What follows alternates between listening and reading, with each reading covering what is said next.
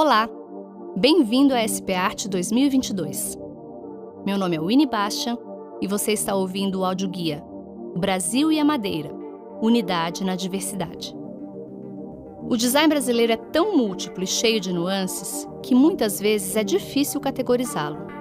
Um passeio pelo setor design da SP Arte 2022 deixa bem clara essa diversidade, seja em mobiliário, objetos ou artefatos têxteis.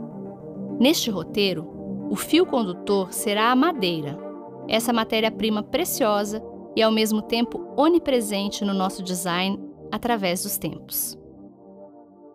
Tão antiga quanto o homem, a madeira tem sido o principal material para a execução do mobiliário usado por aqui desde os tempos do Brasil colônia. Ao longo das décadas, novas matérias-primas foram sendo incorporadas, mas ela não perde a majestade.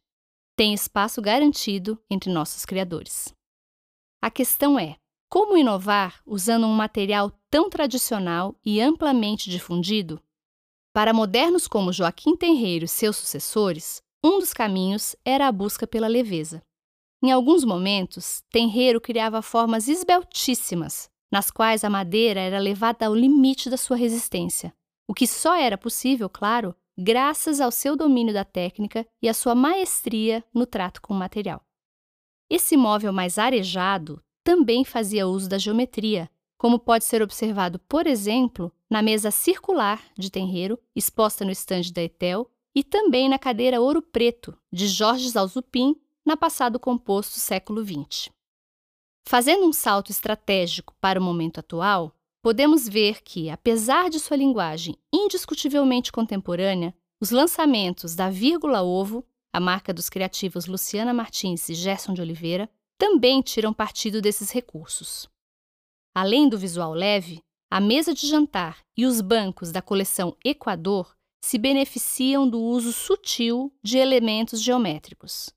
Repare nos pés levemente cônicos que contribuem para um desenho muito elegante.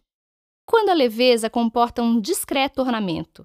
Sim, também existe espaço para ele dentre as criações contemporâneas expostas nessa edição da feira.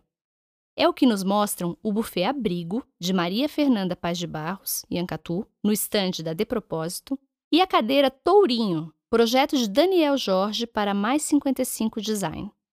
Numa abordagem contrastante, em outras criações recentes, a madeira é trabalhada de modo a valorizar sua robustez. Nelas, as peças mais avantajadas têm sua presença amenizada pelo uso de vazios, que equilibram o peso visual do conjunto. É o caso da cadeira Hawaii, de Noemi Saga, e da mesa de centro Tectonique, de Rodrigo Calisto, com a oficina Etos. Mas esse jogo se inverte completamente num lançamento de André Ferri. A mesa de jantar flutua, formada por muitos vazios e apenas um elemento mais pesado, um monolito de madeira esculpida.